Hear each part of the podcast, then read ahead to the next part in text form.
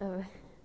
Pues yo he puesto la presentación de propiedades de la materia porque me va a venir muy bien cuando encuentre trabajo y para tener más cultura.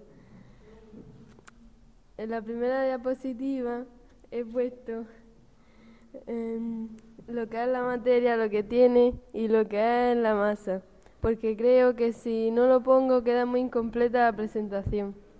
En la segunda diapositiva he puesto lo que es aleación y la he relacionado con los animales. Luego en la tercera diapositiva he puesto un ejemplo para entenderlo mejor. En la cuarta mm, he puesto lo que tiene que ver con la concentración y lo que es, y lo que es la concentración.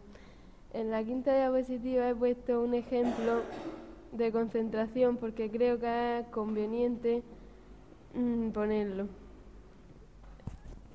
¿Por qué has puesto ahí la concentración? ¿Por qué no la has puesto después? ¿Por qué, por qué viene? Eh, ¿Por qué es útil? Eh, ¿Por qué lo has escrito así? ¿Por qué has elegido esa imagen?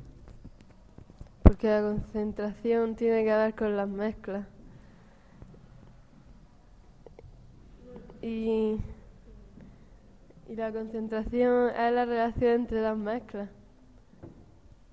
¿La concentración tiene que ver con las mezclas? Sí. ¿Pero es una relación entre dos mezclas? Por otro lado, ¿estamos hablando de materia o estamos hablando de mezclas? De materia. Bueno, pues, ¿por dónde iba?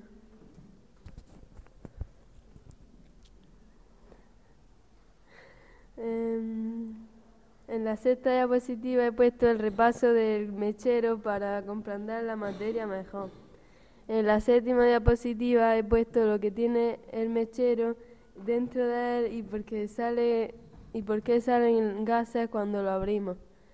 En la octava diapositiva he puesto lo que es la densidad y un ejemplo de densidad. ¿Cómo te ha logrado ayudar el ejemplo del mechero para entender mejor la materia? Mm. Pues ¿Cómo que cómo? Es que...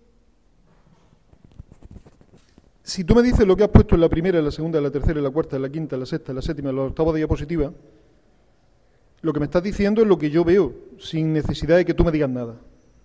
Yo puedo mirar eso. ¿Qué me puedes decir que no vea yo en las diapositivas?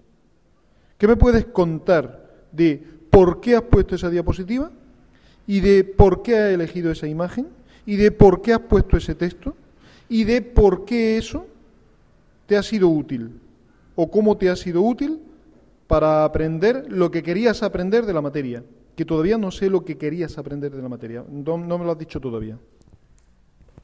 Pues,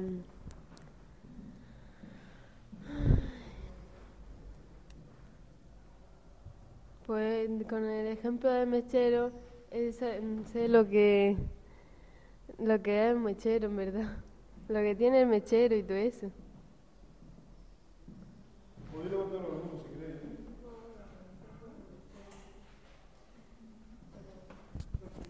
Pero todavía no me has contado qué has aprendido de la materia. Me has dicho que has hecho diapositivas y me has leído lo que cada diapositiva pone, pero no me has dicho todavía qué has aprendido. Porque la materia es todo lo que ocupa en el espacio. ¿Y cómo puedes aplicar eso a una situación para entenderla mejor? Todavía no me has contado nada que no venga en un libro de texto.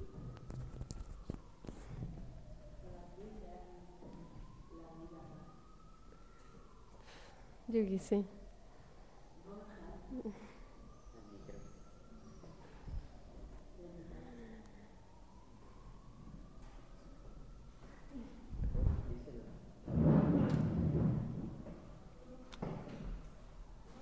Que ponga ejemplo de tu casa.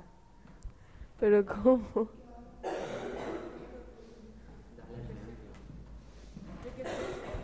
A ver, lo que estamos haciendo es intentar que algunos alumnos también participen y quieran hablar y darle ideas sobre la, sobre la presentación. Eh, yo creo que estamos concluyendo que la presentación tiene un problema tiene un problema que hay que, que hay que mejorar. No quiere decir que esté mal, quiere decir que es una base. Pero es verdad que no está completa, porque es una presentación donde uno podría copiar perfectamente del libro de texto sin aprender nada. Por tanto, no aparece el aprendizaje todavía en esta presentación. Narrar una presentación no es decir, esta es la primera, esta es la segunda, esta es la tercera diapositiva y esto es lo que he puesto en cada una de ellas. ¿De acuerdo? Narrar es decir cómo esta diapositiva me ha servido para aprender algo. ¿Y qué he aprendido aquí? No se trata de leer las diapositivas, se trata de narrarlas y narrarnos nosotros con ellas. Cuando hice esta diapositiva aprendí esto. ¿De acuerdo? Paramos entonces aquí, aunque no esté completa la presentación, porque yo creo que ha sido útil y que es lo que buscábamos. ¿De acuerdo? Encontrar cómo mejorar.